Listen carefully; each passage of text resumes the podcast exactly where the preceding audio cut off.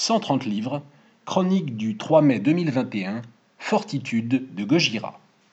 Le rock français a ceci de commun avec la cuisine anglaise et l'humour allemand qu'il n'est pas de ces traditions qui auront grandi leur pays aux yeux du monde. On simplifie bien sûr, disons plus prosaïquement qu'il fonctionne moins bien à l'export que les crus classés du Médoc ou les avions de combat. L'adage s'est longtemps vérifié dans le sous-ensemble particulier du rock extrême, à l'exception récente et remarquable du groupe Gojira. Non pas que le sympathique quatuor occitan à la conscience écologique aussi pointue que son death metal technique eût suscité autant de raz-de-marée planétaire à la sortie de ses six premiers albums, mais enfin Gojira avait creusé un sillon musical bien particulier et acquis une vraie reconnaissance dans le petit monde des hardos. On y associait une thématique dominante, un quasi-panthéisme matiné de spiritualité, un son de guitare et une voix criée caractéristique, des compositions complexes tirant sur le métal progressif, et l'abattage surnaturel de son batteur Mario Duplantier, frère cadet du chanteur, guitariste, parolier et producteur Joseph Di Joe. Fort de son identité bien particulière, Gojira avait atteint une manière de consécration avec des nominations aux Grammy Awards, des classements honorables dans les charts US et plusieurs ouvertures pour les géants de Metallica auxquels les frangins du plantier devaient leur vocation de métalleux. Après 25 ans de carrière, le seul vrai risque auquel le groupe se voyait confronté était de plafonner. Stylistiquement d'abord, en peinant à se renouveler, cédant de manière imperceptible à la facilité des recettes éprouvées depuis 2012 et l'enfant sauvage. En termes de rayonnement ensuite, accoutumé au confort douillet d'une niche qu'il eut le grand mérite d'avoir façonné de ses huit mains. Pas de changement parmi les membres depuis 1998, aucun des drames tabloïdogéniques qui façonnent les divas des glingos du rock'n'roll, et l'authentique adulation d'un noyau dur de fans en plus d'un large respect parmi les amateurs de métal les plus sérieux, quand bien même certains pouvaient reconnaître qu'il arrivait à la technicité cérébrale et monocorde de Gojira de les faire un peu caguer. Une chose est de connaître sur le bout des doigts son petit Metallica illustré, en particulier la période Black Album, pour ceux qui n'auraient pas suivi, afin de s'extraire d'une surenchère technique en forme d'impasse vécue par le trash metal de la fin des années 80, un changement de style drastique qui élargit encore l'aura du groupe.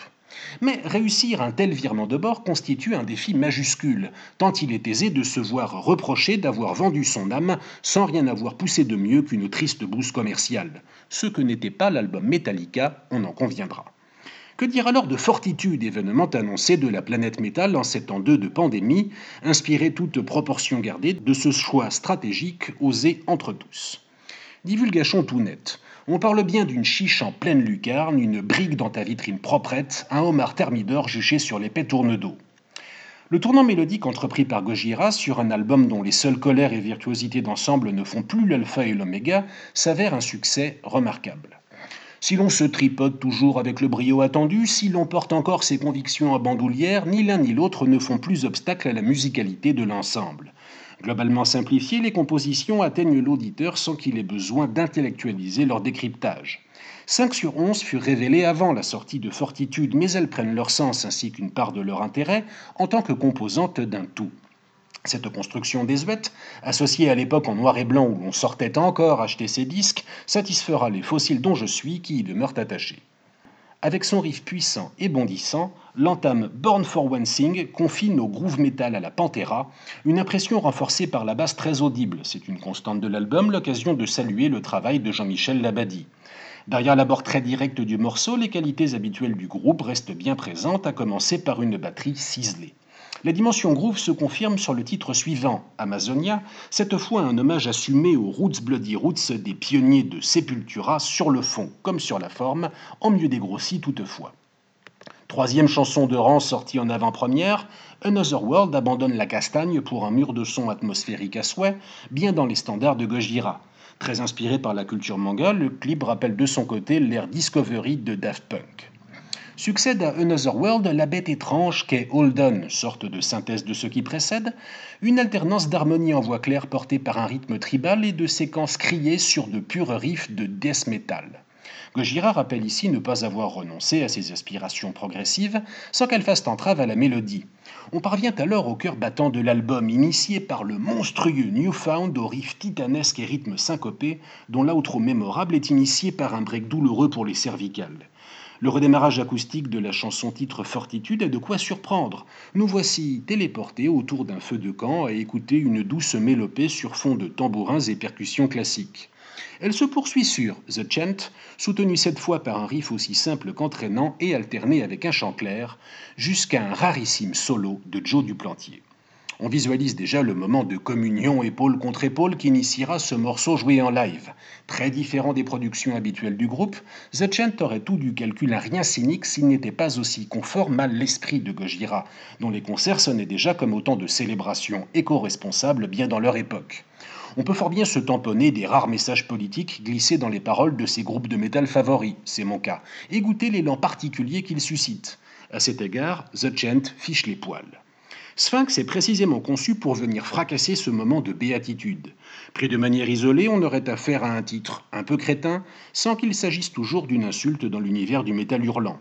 On est ici remis en selle par la pesanteur assumée de ses guitares et batteries, comme par la scansion venimeuse de Joe, Pix Crepes breveté en prime. Le tube de fortitude surgit tardivement, non sans efficacité. Formidable terrain de jeu pour Mario fût, Into the Storm alterne couplet évier en diable et refrain catchy à l'extrême. Le plaisir procuré est immédiat. Il sera rehaussé par le luxe de détails mis au jour à chaque réécoute.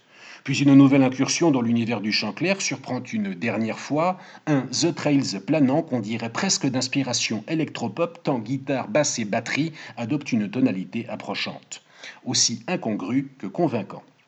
Restait à clore l'album par un morceau calibré pour le job, Grind, florilège des meilleures fioritures gogiresques aux allures de bouquet final énervé avant qu'une outro paisible et profonde ne démarre à mi-morceau. Je donne peu de chance à Fortitude d'accéder au Valhalla de mes albums de métal préférés, La faute à une oreille évoquant un manche-disque, c'est-à-dire éduqué et façonné au son des 80s. Il me faut malgré tout saluer le pari très réussi dont l'album est issu, un modèle de prise de risque que seuls de rares scrogneux pourront taxer de compromission. Gojira a su se renouveler et sans doute conquérir de nouveaux fans en nombre, sans déroger à ses principes. Il est difficile d'imaginer que toute autre formation eût pu sortir l'exacte même galette. J'ai grandi en des temps reculés où la France peinait autant à exporter son rock qu'à remporter des Coupes du Monde de foot. Qu'un groupe français se soit hissé à la place de Gojira dans le paysage du métal contemporain n'est pas si loin de me procurer l'étonnement ravi d'après juillet 1998.